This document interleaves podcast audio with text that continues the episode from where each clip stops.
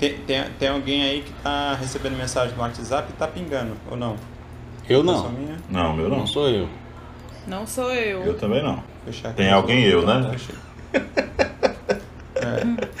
Tem alguém eu recebendo mensagem no WhatsApp. Eu ouvi também, eu ouvi também.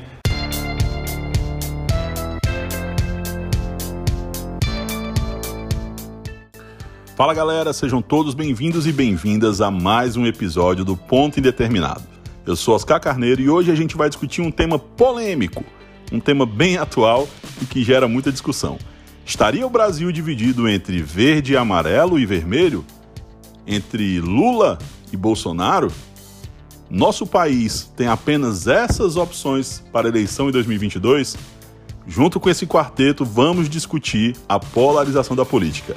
Vem com a gente. Fala pessoal, eu sou a Patrícia e estamos aqui para debater esse tema nada controverso. E aí galera, aqui é o Brizeno Júnior. Vamos lá, né? Tem que falar mesmo, né? Neutro aqui só detergente. Fala galera, aqui é Jairo. Vamos aqui só bater aquele papozinho de leve, né? Nada, nada polêmico.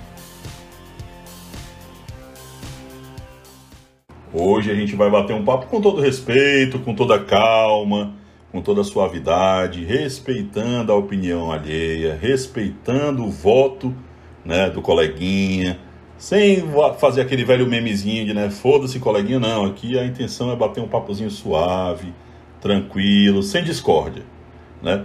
Ao contrário do que prega a polarização, a gente vai ser hoje respeitoso né, com a opinião do nosso brother. E aí, seguindo, Discordo. Brincadeira, brincadeira. não, seguindo a tradição do, do primeiro episódio, a gente vai começar aí com uma perguntinha também capciosa, suave, né? Também, e óbvio, não tinha como fugir do tema, tem que ser política.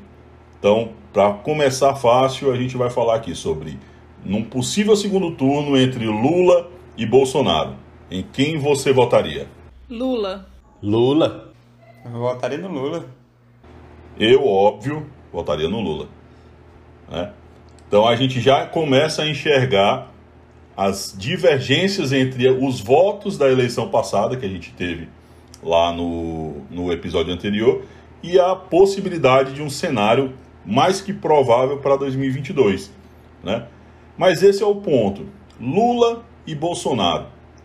Né? Como a gente falou aqui, o verde e o amarelo, absorvido aí pelo, pelo time, né? pelo squad do, do nosso atual presidente, e o vermelho, que é símbolo do, do Partido dos Trabalhadores.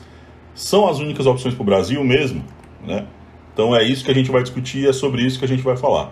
Essa é a intenção do nosso podcast, colocar opiniões aqui das mais diversas, opiniões diferentes e nada com prego batido, nada aqui é verdade plena e única, né? A intenção é essa, é trazer aqui à tona um bate-papo entre amigos sobre assuntos diversos.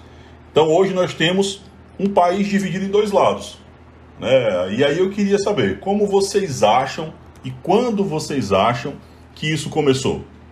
Eu acho, assim, na minha percepção, que essa divisão começou lá em 2013, naquelas manifestações pelos 20 centavos, onde é, surgiu um apelo, assim, as manifestações começaram por conta do aumento de passagens de ônibus, mas aí por conta das obras da Copa do Mundo, eu acho que começou a surgir um sentimento de que muitas coisas estavam precisando mudar. E daí eu acho que a polarização começou dali. Exatamente porque naquela época existia assim, muito um discurso de precisamos banir a corrupção, é, quem está no poder é, são todos ladrões e quem está de fora nunca fez nada de errado. Então começou uma caça às bruxas e eu acho que ali foi o ponto de partida. Obviamente que a manifestação dos 20 centavos era legítima, mas que desencadeou para algo que ninguém esperava. Pelo menos assim, é, nos ambientes pelo, pelo qual eu circulo, acho que ninguém conseguiu prever naquela época que nós passaríamos por tantas manifestações que ensejariam é, os fatos que ocorreram e que culminaram para que a gente estivesse onde estamos hoje. A partir do momento daquelas manifestações, é, era também a época em que o governo federal instrumentalizava as políticas de combate à corrupção, né? O governo federal financiava mais a Polícia Federal, a Procuradoria de Justiça. Então, assim, estava, estavam em curso várias investigações que culminaram com os resultados que nós já sabemos. Então, eu acho que o ponto de partida dessa polarização foi ali. Porque dali surgiu a Operação Lava Jato, todo aquele endeusamento do ex-juiz Sérgio Moro, que a, se mostrou, se vendeu como um salvador da pátria, mesmo passando por cima de vários preceitos processuais. E eu acho também que as pessoas, e eu acho que eu já estou me alongando, então me desculpem, eu acho também que as pessoas é, estavam com sede, sabe assim, sede de justiça? Você quer um vingador para chamar de seu? E daí eu acho que foi casando. Muita coisa que não estava agradando, foi casando e aí deu no que deu. Historicamente a gente tem isso, né? Historicamente a gente tem diversos cenários pelo mundo de uma população carente de justiça, uma população mazelada pelo sofrimento e aí chega lá o, o dito salvador, né? assim, voltando o máximo que eu posso atrás na minha memória, o que eu acho que o início do surgimento disso foi o início da criação exatamente da ideia de um salvador da pátria. E a última vez que eu me lembro disso foi ele foi criado por uma emissora de TV que foi o Collor. O Collor ele foi eleito como o salvador da o cara, o jovem, até com alguns apelidos que a televisão na época, que era a líder do, da mídia, colocou. Então a partir daquele momento a gente, o brasileiro colocou na cabeça que nós temos que ter um, uma pessoa. Logo depois dele vem outros. Aí veio a figura do Luiz Inácio Lula da Silva, que também foi, também era assim. Eu lembro, voltei na primeira vez no Lula e era o cara que ia entrar, que ia mudar.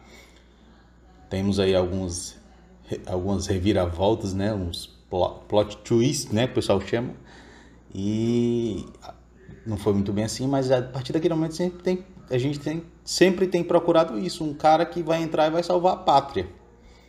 E a polarização ela foi aumentando ao longo do tempo com, com a divisão de, de aspectos sociais. Por exemplo, se eu falo de homofobia, quem defende homofobia, a maioria do brasileiro vai dizer que é a esquerda. E não é, tem gente de direita que não é homofóbico. E tem gente de esquerda homofóbico. Mas a polarização fez com que, se você está falando de homofobia, você é de esquerda. Se você está falando de família, você é de direita. Então, esses temas eles foram sendo catados ao longo do tempo, por um lado e pelo outro, e foi gerando essa coisa. Você não pode ser a favor de, de, de, de homofobia e porque você é, você é contra a família. Você não pode ser a favor da família que você é homofóbico.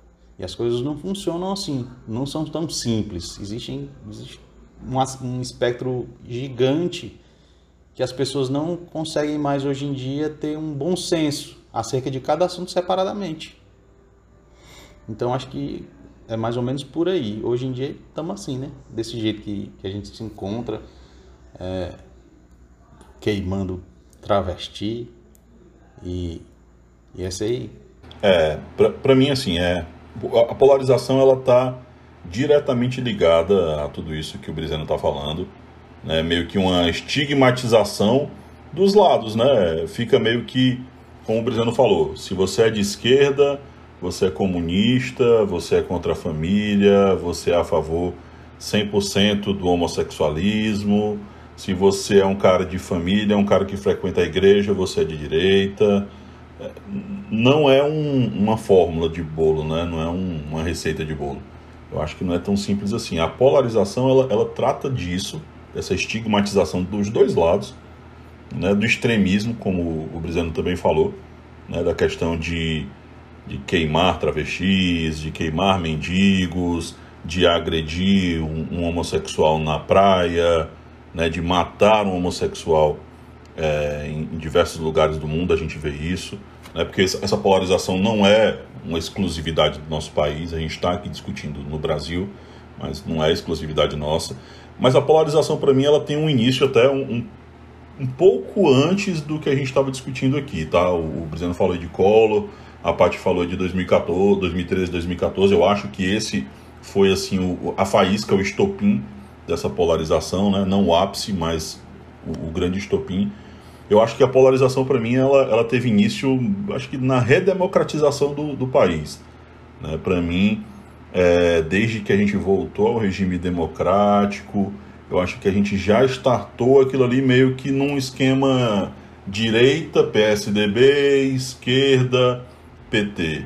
Né? O Lula surgindo ali como o cara do povo, né, e a direita ali como que agrada aos banqueiros, como agrada a, população mais rica. E desde aquela época, é tudo que a gente estava falando aqui, já era estigmatizado. Ser de direita, você era rico. Ser de esquerda, você era da classe operária. E ponto final. Acabou-se. Né? Então, para mim, acho que ela começou realmente lá, desde essa época da, da redemocratização. E aí eu acho que 2013, 2014 com aquela crise né, política econômica ali que, que começou a se instaurar no país, aí eu acho que os ânimos ficaram mais acirrados. O PT é, vinha ali nos seus 12 anos praticamente ali de, de, de governo.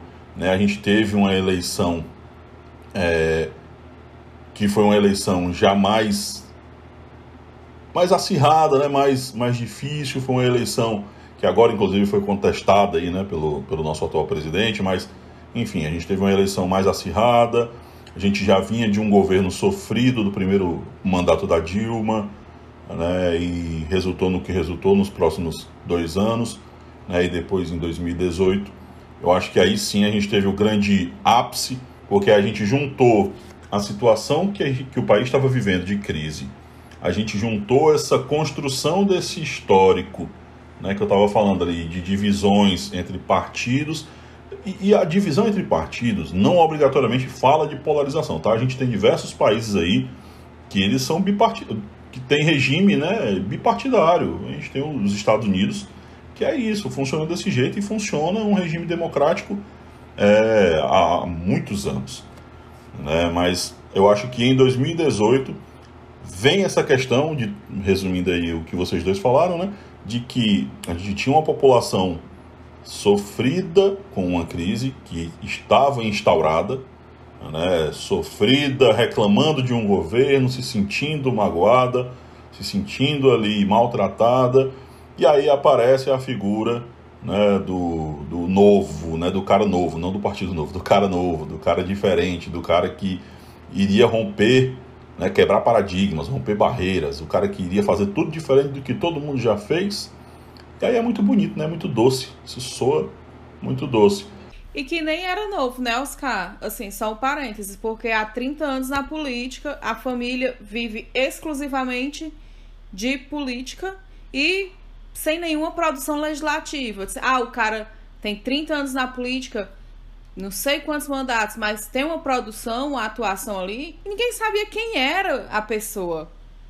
A gente só conhecia o ser humano por causa de programas tipo CQC, entendeu? Correto. Não é que, não é que ele fosse novo, novo, não é que ele fosse totalmente novo na política. Ele era novo na primeira eleição dele presidencial, ele já tinha, como você falou, a família já tinha um histórico né, de política, mas se apresentava ali como ele vendeu a imagem do cara que iria quebrar paradigmas, do cara que iria romper com a velha política.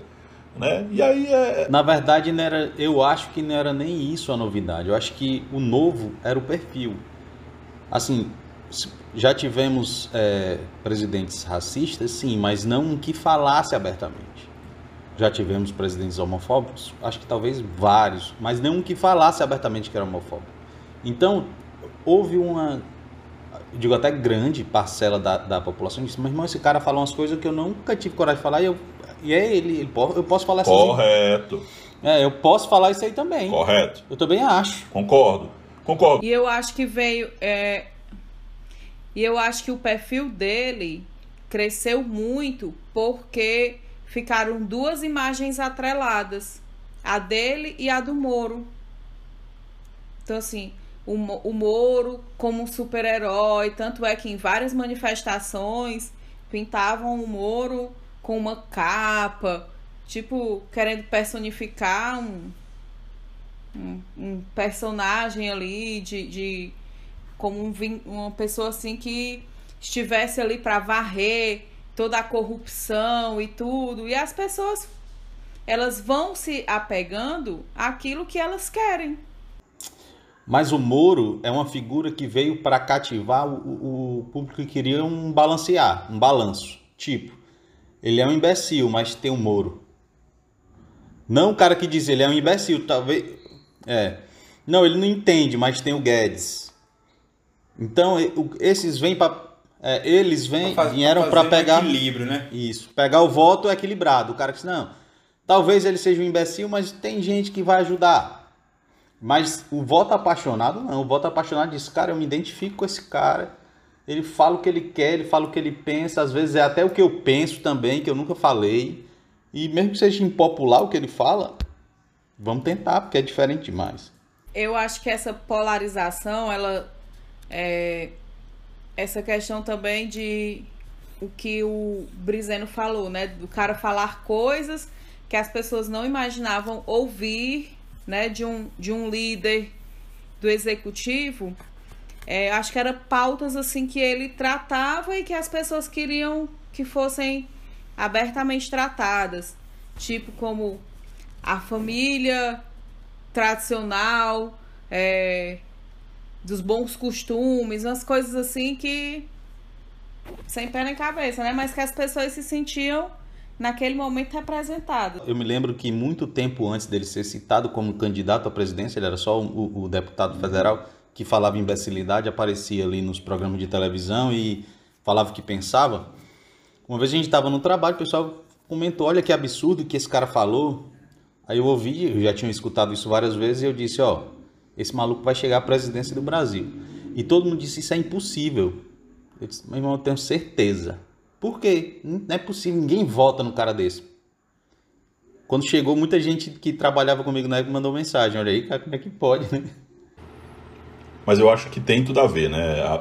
Por isso que eu considero o, o a eleição do Jair como o ápice da polarização no nosso país. A polarização é o, tudo isso que a gente já falou: são os extremos, é o radicalismo, é o não respeitar, e mais do que isso, é a posição do outro lado, a posição do meu adversário, ela é uma ameaça ao meu estilo de vida, ela é uma ameaça ao meu país. Né? E, e esse cara chegou lá, num país que já estava dividido, e reiterou isso tudo Cara, logo que ele estava sendo candidato, eu tive é, amigas, casa, um casal lésbico de amigas minhas que estavam passeando no, no, no, shopping de mão dada e um cara parou elas, passou por elas e disse: Ó, presta atenção que o Bolsonaro tá vindo aí, viu? Eu tenho várias. É, eu tenho algumas amigas e amigos que se sentiram muito ameaçados, eu não sei se essa seria a palavra, mas se sentiram intimidados por conta é, de eleitores do cara que, por conta que o Bolsonaro foi eleito, as pessoas se sentiam no direito de ofender a outras pessoas em razão da sua é, orientação de gênero. E isso acontece não só com a população LGBT, mas acontece com é, Tipo assim, população indígena. Um, um exemplo assim muito claro. Aqui, aqui no Ceará nós temos população indígena. Eu não estou lembrada da quantidade de municípios, mas são vários municípios que têm tribos, é, tem tribos indígenas. E tramita no Congresso Federal, no Congresso Nacional, um projeto de lei para que é, a população indígena comprove que estava num determinado pedaço de terra na, na época da promulgação da Constituição de 1988 para provar que eles são os donos legítimos da terra. Então, deve, assim, ter alguma, e... deve ter alguma selfie, né? Gravada, só pode. É, exatamente. Então, são coisas absurdas. Tipo assim, cara, os caras estavam aqui antes do povo chegar. Tem lá na Constituição, que é dever da Constituição, promo é, cuidar dos povos tradicionais, povos indígenas, quilombolas. Aí vem um povo que acha que, porque, assim, quem tá no poder sabe que é passageiro. Você pode ficar quatro, pode ficar oito, mas uma hora você vai sair. E aí o cara quer fazer, assim, um negócio desse que vai afetar diretamente assim, gerações, né? Afetar a história total. Além de que a demarcação de terras indígenas por si só já demora. É um processo burocrático, que não deveria ser, mas é um processo burocrático. E daí você trata assuntos como esses. Obviamente, se você tem um presidente da República que é contra a demarcação de terras indígenas, existem várias outras pessoas que também eram, mas que não tinham coragem de dizer. E daí, e daí elas se sentem é, salvaguardadas. Não, eu vou falar porque o presidente falou, então eu, vou, eu posso falar isso também. Avançando aqui então, a gente vai falar agora sobre se é possível ter um diálogo né, com pessoas de opiniões e lados diferentes nessa polarização é possível discutir de forma branda, de forma calma. Vocês aí que têm amigos que votam ou votaram né, no Bolsonaro, é possível discutir com eles? Vocês acham que é possível dialogar dessa forma, calma, inteligente aqui? Cara, fácil não é. Você pode saudável, eu acho que pode ser porque, assim, se você for calmo, você respeita a opinião do cara, mas fácil não é. Porque quando você critica um, o lado dele, na mesma hora ele faz aquilo da polarização, ele assume que você é petista, lulista e defensor do bandido e aquilo. Então ele já já dá buga. Eu, eu vi um humorista que disse: o mais engraçado é que quando você fala mal do Bolsonaro como bolsonarista, ele dá PT. E é isso aí. Na mesma hora ele fala assim, e o PT, que nem aquele gifzinho, né? Que chega aquele, aquele boneco, né? Mas e o Lula? E o PT? Meu Deus, cara. É, infelizmente tem isso. Infelizmente no diálogo fica meio que barrado. Parece que toda e qualquer resposta né, de, de quem votou ou vota no Bolsonaro é sempre o que o Jairo disse. O cara sempre, sim, mas o Lula roubou não? Sim, mas o PT não roubou não? Sim, a Dilma. A Dilma não fez isso não? a Dilma está aí, foi impeachmentada. Então sempre parece que ele se defende atacando. Né? Como se o que ela fez desse direito do presidente atual fazer também. E nunca, nunca, pouquíssimas vezes nas discussões que eu já tive, tanto em família quanto em amigos, é, é, nunca, dificilmente, eu escutei algum argumento embasado a fim de defender aquela opinião ao invés de atacar quem estava anteriormente. É, é, por isso que eu acho que é, é, é, um pouco complicado discutir, é muito mais pela falta de argumentos. Eu tive pouquíssimas, pouquíssimas discussões com amigos ou familiares que tivesse algum argumento factível, sabe? Palpável, assim, fácil de ser engolido. Eu pessoalmente acho extremamente complicado. Pessoalmente, para mim é um negócio muito difícil. Sobretudo porque é assim, como o Oscar falou, é a falta de argumentação argumentação assim embasada, não é a argumentação do achismo ou da historinha que veio pela rede de transmissão do WhatsApp ou pela historinha contada num blog que ninguém nunca ouviu falar de fake news aí do Facebook. Eu acho muito complicado porque o atual grupo político que hoje está no poder, eles são totalmente contra é, políticas de políticas que são voltadas para a população vulnerável, população que está socialmente desprotegida. Então, assim, pessoalmente, para mim é muito complicado é, discutir com pessoas que defendem as políticas que são defendidas pelo governo Bolsonaro. Porque eu acho que existem coisas que. É, assim, eu acho que existem coisas que não tem como explicar. É tipo assim, vamos supor, ah, eu sou contra a violência contra a mulher. Beleza. Mas o governo federal, desde 2019, reduziu em mais de 90% os recursos destinados às políticas é, de mulheres. O governo federal ele tem diariamente desconstruído políticas socioassistenciais que foram implantadas há muitos anos atrás, como o CAPS, né, a, o CREAS, que são aqueles locais que fornecem atendimento psicossocial para pessoas que precisam. Então, assim, para mim é muito difícil argumentar com uma pessoa que não compreende que essas políticas são extremamente importantes. Por mais que a gente apresente todos os argumentos, mas as pessoas só vêm não, fez porque precisava cortar gasto, ou fez porque roubaram muito e agora não tem como fazer.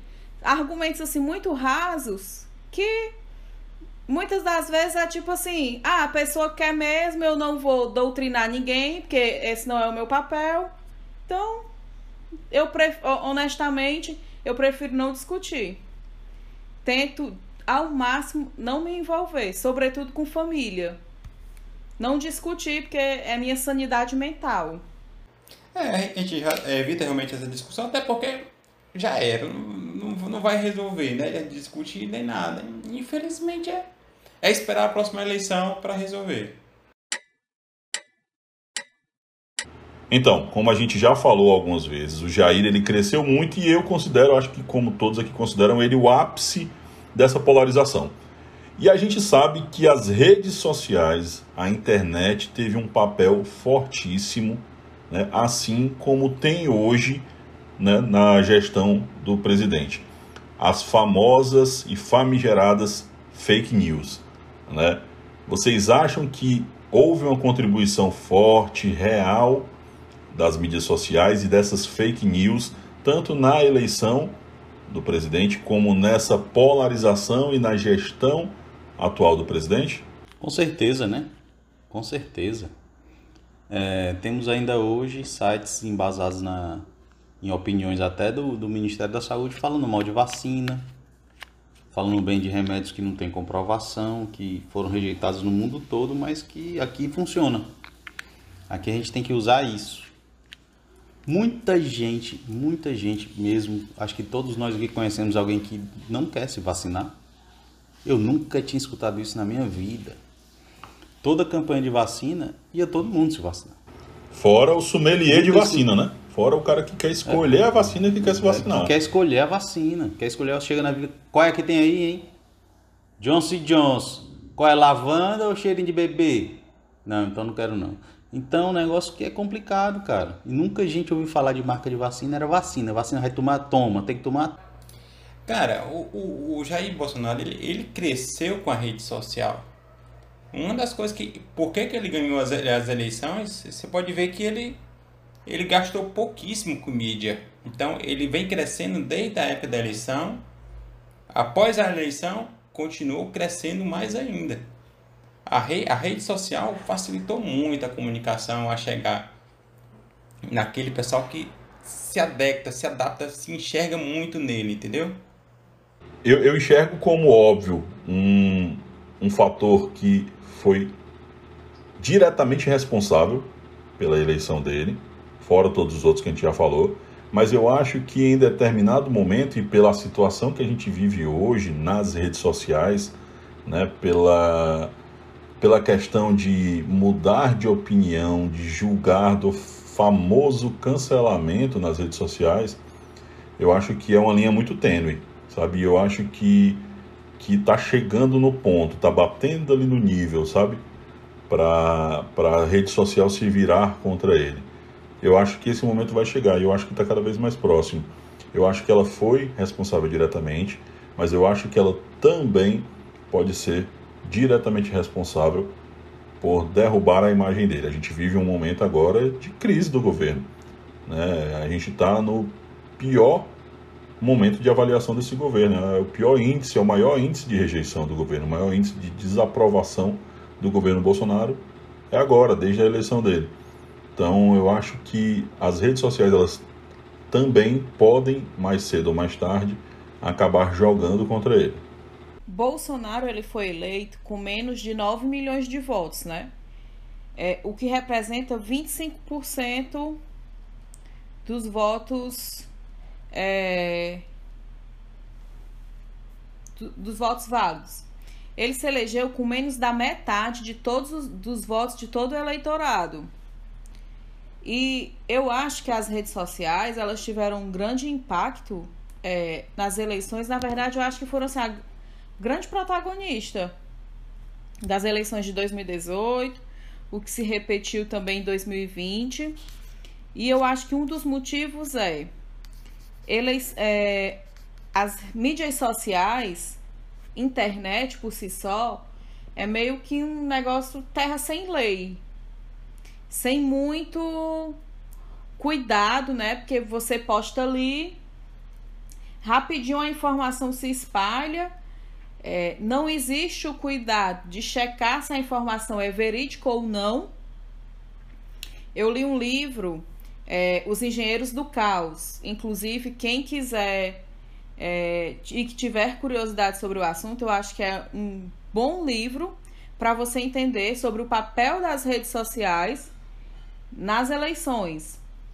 E os autores falam, eles relatam um estudo do MIT que demonstrou que uma informação falsa ela tem em média 70% a mais de probabilidade de ser compartilhada na internet, pois ela geralmente ela se parece mais original do que uma notícia de fato verdadeira.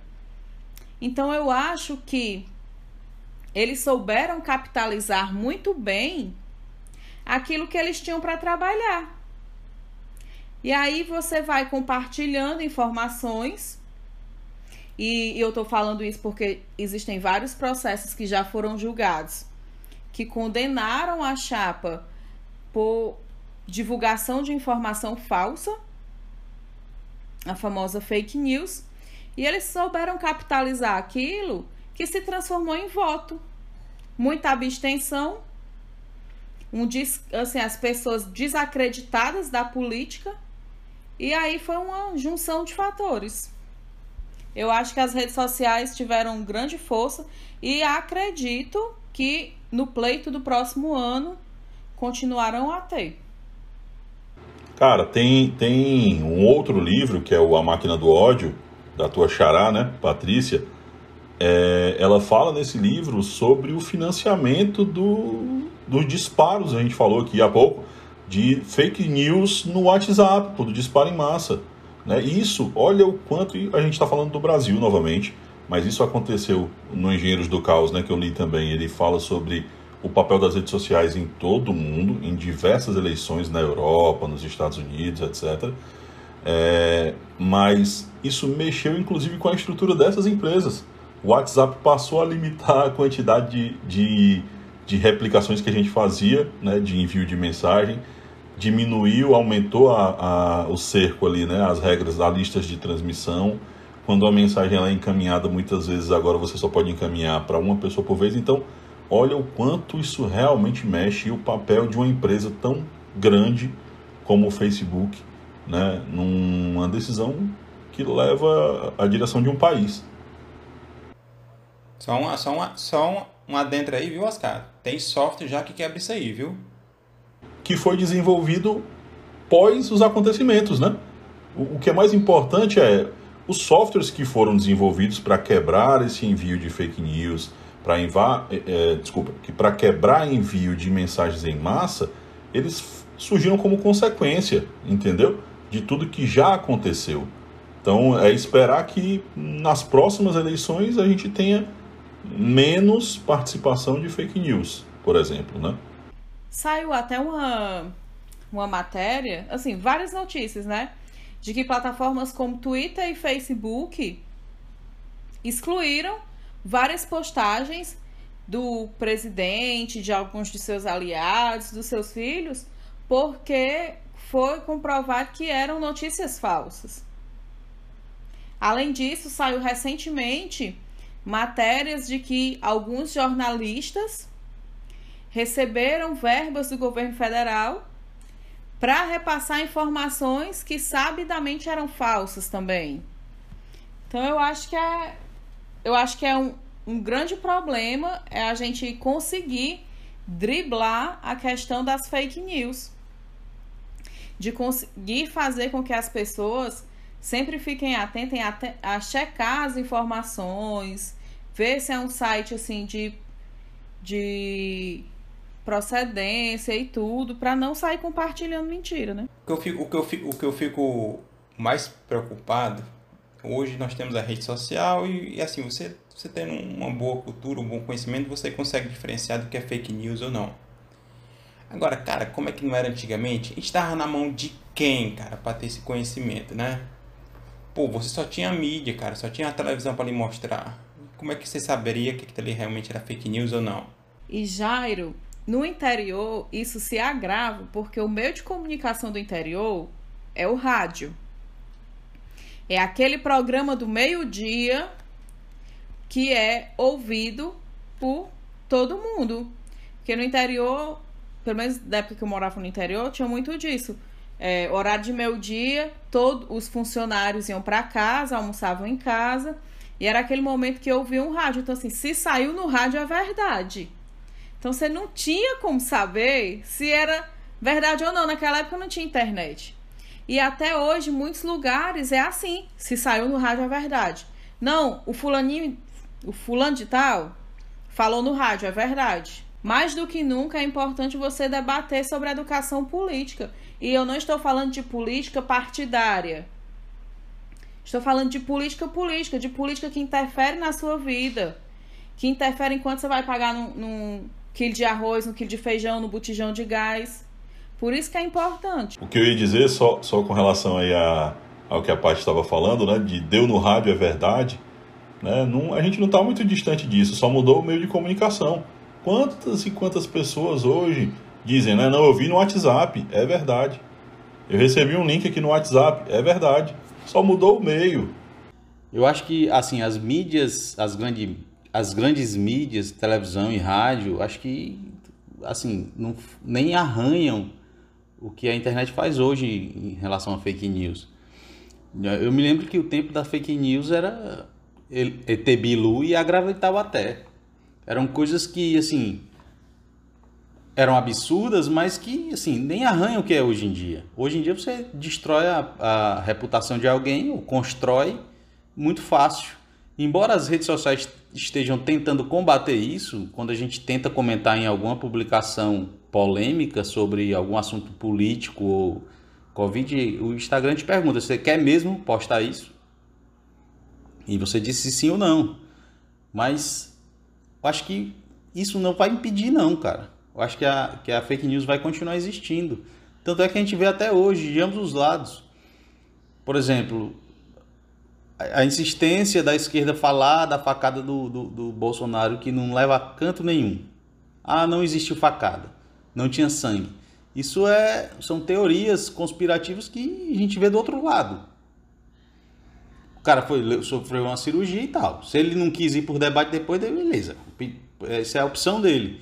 Mas debater se isso é não uma teoria conspirativa, acho que não leva a canto nenhum. Não ajuda em nada. Então, essas fake news elas vão sempre existir, vão, vai, vai acontecer. Controlar isso via internet eu acho que é impossível. A única forma é exatamente como a Patrícia disse, é educação. É se educar. Quando minha mãe manda alguma coisa para mim hoje em dia, eu pergunto, a senhora abriu e leu? Ou a senhora só me mandou a, a, a manchete? Não, não abri e li. Abra. De onde é? Não conheço. Leia. Esse, esse, abrir, esse abrir e ler, Brizeno, me lembrou essa semana. Essa semana eu voltei pra academia. Aí eu publiquei um, um, um, um memezinho onde você começa. É o Lula falando, né? Que nós não queremos armas, nós não queremos não sei o quê. Aí no, no meio do vídeo, aí entra um cara bombadozão. Não, não queremos, eu quero é, é bomba, eu quero é tomar não sei o quê, né? Aí falou de tudo. Rapaz, o que teve de Bolsonaro me cutucando no WhatsApp, ele nem viu o vídeo todo. Eu disse, cara, é um meme. Assiste o vídeo todo, depois tu liga pra mim. Rapaz, os caras ela liga. Eu nem sabia que o Instagram fazia ligação de vídeo. Os caras ligando fazendo ligação de vídeo. Rapaz, meu irmão, mas como é que o cara. Meu irmão, veja o vídeo todo. Eu não tô falando de Lula nem de Bolsonaro, não, cara. Tô falando... É um meme de academia. Meu Deus. Pois é, é um absurdo. Hoje você olha, você viu que você constata ser verdade, você compartilha. Pareceu verdade para você, ou então é, pareceu legal, se for verdade, você compartilha. Os caras ligando, falando pra mim, é, eu, eu não quero arma não, eu quero é bomba, eu quero é metralhadora, eu quero... É isso, macho. Escuta o que eu, o que eu publiquei. É, e, e, outra coisa, Brizeno, logo logo as redes sociais ela vai conseguir controlar bastante o que, o que é publicado como fake news ou não, cara. A inteligência artificial está muito aprimorada, cara. Eu digo que no, no próximo ano, na próxima eleição, a inteligência artificial vai barrar muita coisa, cara. Você não tem noção. Cara, mas ela esbarra na liberdade de expressão. Eu posso não postar o que é mentira eu posso não postar o que é mentira, beleza, eu posso não postar, mas eu posso mandar para alguém. Eu posso conversar com essa pessoa na internet. E aí eu acho que, em relação ao processo eleitoral, a justiça eleitoral tem um grande desafio, que é conseguir fazer é, esse monitoramento de publicações que são é, inverídicas e também a grande dificuldade que hoje se tem de notificar plataformas como Facebook e Instagram para que elas respondam em tempo hábil é, sobre essa, esse conteúdo inverídico. Porque é como já foi falado aqui, acho que foi o Brizeno que falou. Você posta uma notícia falsa, meu amigo, você acaba com a reputação da pessoa. E aí, isso num processo eleitoral tem um prejuízo imenso para quem é ofendido. Tá, e depois de tudo isso que a gente discutiu, na opinião de vocês, vocês acham que a gente está realmente restrito a Lula e Bolsonaro? Eles são realmente as únicas opções para uma futura eleição em 2022? A terceira via ela existe, né? Ela é factível. Vocês acham que existe uma outra opção ou nós vamos realmente ficar polarizados? Ou a gente volta Lula ou a gente volta Bolsonaro? Cara, é, eu sou cearense, né? Não, não tem como não, não, não almejar o Ciro. Eu ainda voto nele, cara. Eu meu primeiro turno, meu voto vai ser no Ciro, embora já tenha escutado várias pessoas, amigas minhas, dizendo que vão votar no Lula para poder evitar um segundo turno desastroso como foi o último. É, com medo até do antipetismo, mas o meu primeiro voto no primeiro turno vai ser do Ciro. Pela fé, pela fé de uma terceira via. Nem que não seja o Ciro, que algum outra pessoa apareça e que ela consiga aparecer, mas que é, é isso. Mesmo que no, eu tenha o meu voto já escolhido num segundo turno óbvio, como é o que a gente possa ter, no primeiro turno eu não vou ter, não vou escolher essas duas opções. Eu acho que nós não estamos é, restritos a Lula e Bolsonaro. Obviamente são os dois é, que estão em maior pauta, porque são as duas personalidades que hoje estão à frente das pesquisas eleitorais. Eu acho o Ciro é, uma pessoa super capacitada, um cara super inteligente, erra um pouco no exagero da fala, porque acaba que não tem um filtro e às vezes com a postura dele você não consegue construir. E política é isso, política é construção. E eu acho que todos os, os partidos, né? Eu vou falar em partidos porque hoje é o sistema é, que é adotado no Brasil. Eu acho que todos os partidos que defendem a democracia, você deve tentar construir estratégias com eles. Então eu acho que nós, assim, Lula e Bolsonaro é porque são os que estão na frente das pesquisas. Voto no Lula no primeiro turno. É, voto no Lula no segundo também, mas eu acho que todos os partidos que defendem a democracia devem ser convidados a construir uma alternativa. Porque se a gente ficar nessa polarização de ah, e o PT, e não sei o que, vai terminar de forma desastrosa de novo. E aí, se tá ruim agora, vai ficar muito pior. Só colaborando aí com a, com, com a fala do Jairo, é, é, e também acho que a Patrícia que falou isso, é o Ciro sim, ele exagera, sempre exagerou, mas a gente tem que saber que quem vem para liderar a campanha dele é o, o Duda Mendonça que transformou o Lula no Lulinha Paz e Amor, né?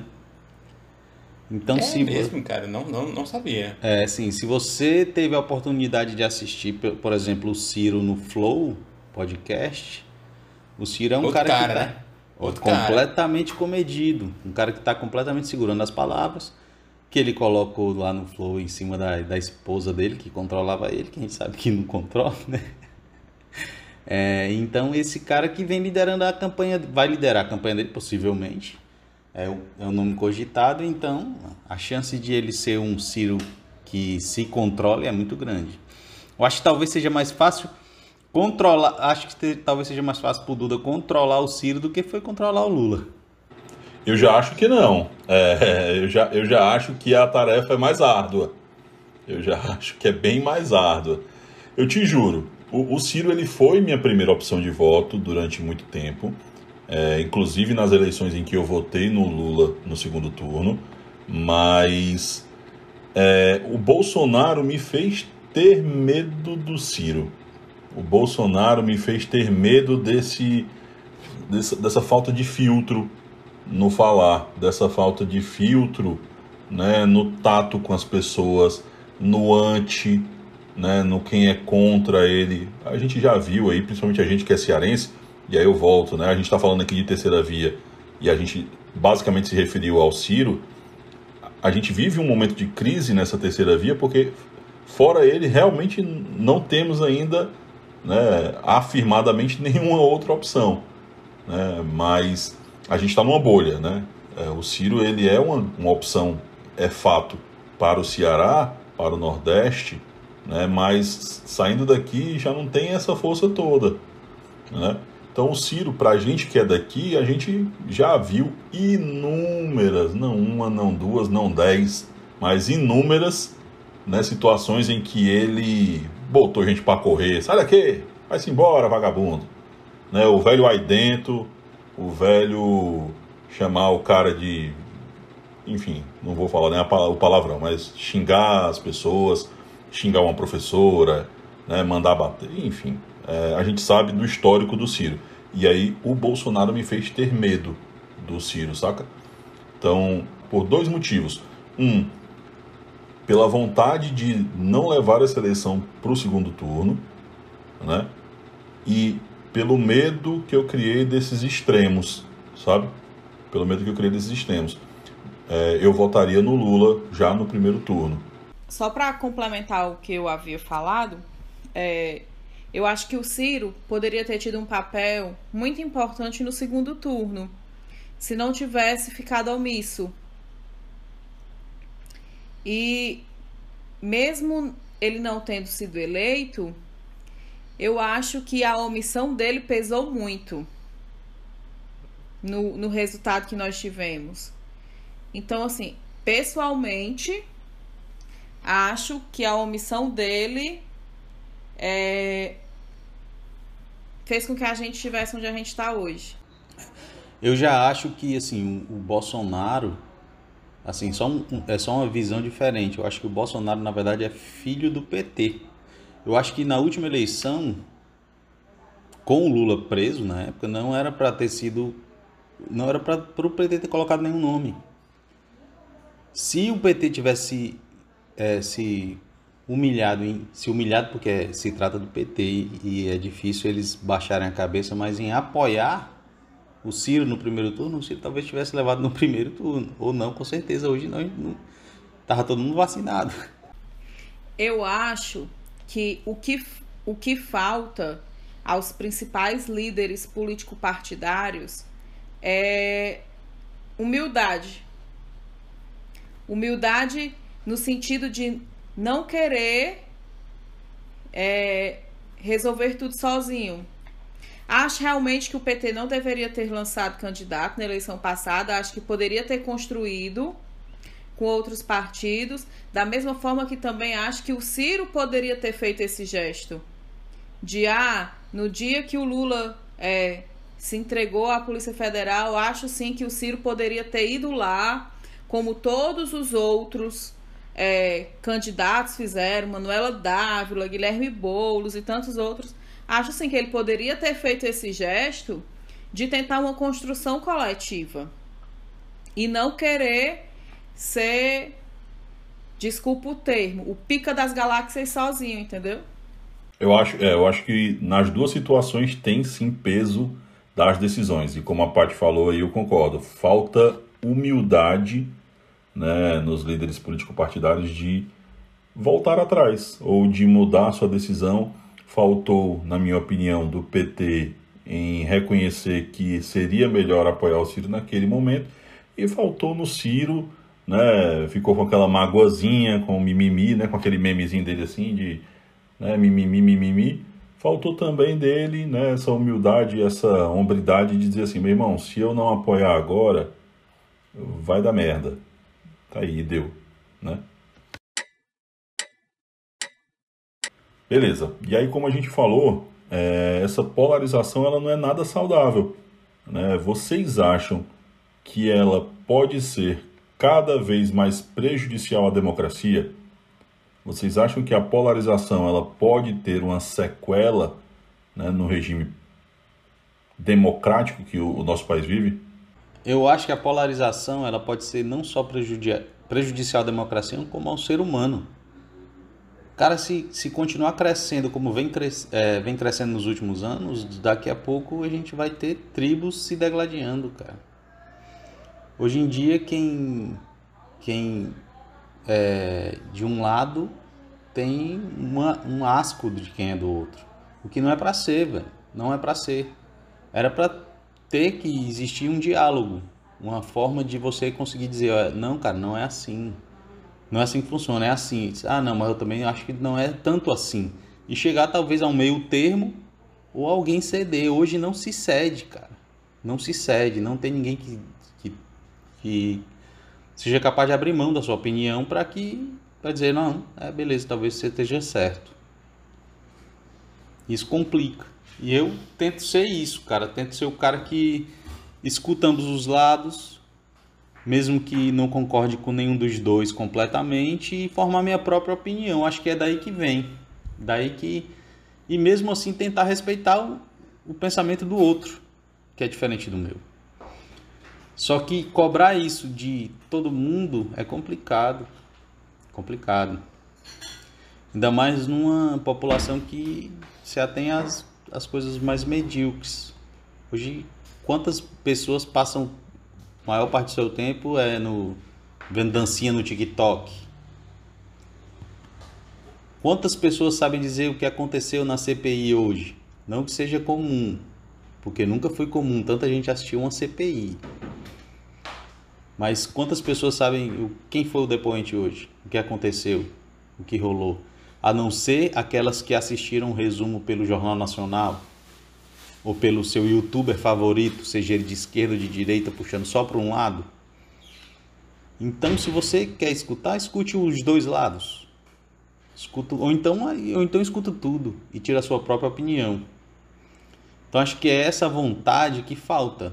É tudo muito rápido. Ah, não vou passar muito tempo escutando um lado e outro para tirar minha opinião. Eu escuto o lado que concordo mais e vou ser daquele lado. Então, acho que isso, essa educação de respeitar e de escutar ambos os lados é que pode acabar com a, com a polarização, mas é complicado. É um, é um, é um percentual muito pequeno, cara.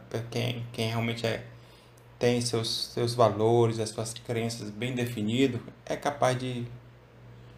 A maioria são, são extremistas, cara. Nunca vi tanta. um percentual tão alto de pessoas extremistas do jeito que é hoje. E ninguém, ninguém quer escutar, não, quer, quer bater logo, cara. Tanto faz ser de esquerda ou de direita, os caras têm uma valentia medonha. E o pior, o que é que isso gera? Gera na outro ódio por todo mundo que se denominar igual àquela, mesmo que não seja extremo. Essas denominações, elas não são é, raridades, não. Eu escutei de um colega hoje, inclusive, né, e como a gente já escutou de várias outras pessoas dessa ala ultraconservadora, de que o Bolsonaro está lá a serviço de Jesus. Né? E isso me lembra muito né, os faraós, os reis de antigamente, que estavam lá enviados por Deus. Né? Deus enviou aquele rei para que ele né, governasse aquele povo e a palavra dele era a palavra de Deus. Parece isso, né? Textos bíblicos que se referem a escravos, né, cara?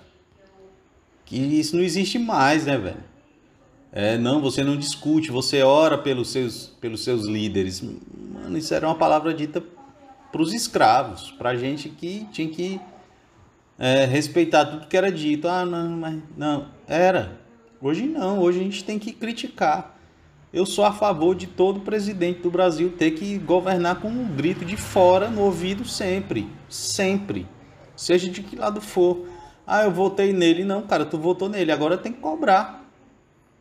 Não, votei no Lula na primeira, na segunda vez e sou apaixonado pelo Lula. Não. Se eu votar no Lula, tem que cobrar. Ah, votei no Bolsonaro, sim, cara, cobra. E o cara não. É. Só isso. Não tem que escolher lado. Você votou no Lula, meu amigo, ou você votou no Bolsonaro, você não votou no São Paulo nem no Corinthians. Então não é torcida, é saber que você votou, é o líder, é o cara que está à frente ali, mas que você tem que cobrar dele o resultado. Uhum. Você continua, independente de quem ganhou, você é um contribuinte de qualquer forma. É seu dinheiro lá que tá botando na mão do cara para o cara administrar. Então você tem que cobrar dele que ele administre bem, seja quem for. E se não fez bem, reclama. Eu acho que esse é o papel né, que, infelizmente, é, não é exercido pela maioria das pessoas. É, acho que a gente teve um crescimento no, nos últimos anos aí, com essa polarização, ela teve uma consequência positiva também né, de que ela acabou é, meio que aumentando a quantidade de pessoas que se educaram né, de forma política, né, se interaram mais de política, é, passaram a falar mais de política, passaram a ter, a gente teve um surgimento, né, um boom de pessoas que do nada eram politicamente alfabetizadas, que eram expert em políticas, que eram comentaristas políticos praticamente da CNN. É, a gente passou a ter esse boom. Vocês concordam com isso? Vocês acham importante ter essas pessoas politicamente alfabetizadas? Vocês acham que isso tem um papel fundamental para os próximos anos, para as próximas eleições? É importante falar, tratar sobre educação política? Se alfabetizar, cara, é sempre importante qualquer tema. A política é muito importante. Só que o que acontece? A pessoa se, alfa se alfabetiza com alguém que ela se identifica só. Só. Só e só isso. Você escolhe alguém, digo, me ensine política. Anitta, por exemplo, escolheu alguém que concordava mais ou menos com ela e diz: me, me ensina política. E tá aí dando opinião política. Nada contra a Anitta. Mas ela só aprendeu alguma coisa que alguém disse para ela. É assim, assim, assim e funciona assim, assim, assim. Sem desenvolver um senso crítico. E é isso que as pessoas têm feito. Se você não consegue desenvolver um senso crítico, escutar, absorver o que é bom, ignorar o que é ruim, escutar o outro lado, absorver o que é bom e ignorar o que é ruim, você não tem senso. Você só foi, não, você não foi alfabetizado, você não aprendeu. Você só repete aquilo que lhe disseram. Eu acho que educação política é um exercício para a cidadania. Então eu acho assim, que é de extrema importância a gente conversar sobre o assunto, tratar dele e tentar, como, como o Brizeno falou, é importante você pegar aquilo que lhe acrescenta e ter o seu senso crítico, para você não ser apenas um mero reprodutor de coisas que lhe disseram, né? Você pensar, criticar e a partir dali formar a sua opinião. Eu acho assim que a educação é algo, a educação é libertadora. E eu acho que a educação política vai conseguir nos levar muito longe. Eu sou uma defensora de educação política. Por isso e por tantos outros motivos. É, se, a, se a educação política ela, ela viesse desde o nosso ensino realmente básico, do nosso ensino médio, há muito tempo atrás, eu digo que a gente tava bem evoluído, viu, cara? Evoluído. O negócio é que muito, a, a, no início realmente a, os políticos não queriam que o povo tivesse conhecimento quanto menos conhecimento, para eles, melhor. É a vida vivia da política do pão e circo. Então vou lá, eu vou fazer um comício, vou chamar uma banda de forró, vou fazer, e aí galera, rapaz, eu sou bom, esse aqui daqui para frente vai ser assim, é festa. Aí o povo vai e voltava, cara. E hoje, Jairo, o que acontece é quando você fala de educação política, aí a ala conservadora vai dizer assim: ah, vocês vão querer ensinar política partidária para as crianças vão querer ensinar os meninos a ser comunista. Isso não pode. As pessoas sabem nem do que estão falando, não sabem nem o que é comunismo ou tantos outros adjetivos que eles replicam quando se trata de educação política. Já pensou como seria é, iluminador se a gente estudasse no ensino médio, começasse, não tudo, que é muito complicado, mas começar a estudar o que é Constituição? Aqui no estado do Ceará, tem uma lei, eu não me recordo o número da lei, mas tem uma lei que fala que direito constitucional é para ser um tema tratado de forma transversal ali dentro da grade curricular. E eu iria, eu iria até antes, tá? A gente, o Brizeno falou em falar sobre Constituição no ensino médio. Eu acho que a gente pode começar de pequenininho. Eu acho que na educação básica dá para falar sobre democracia, dá para começar a falar sobre liberdade de expressão, várias, várias nuances aí da política. Então, acho que de criança a gente já tem que começar sim a falar sobre política, óbvio. Vai avançando conforme a maturidade.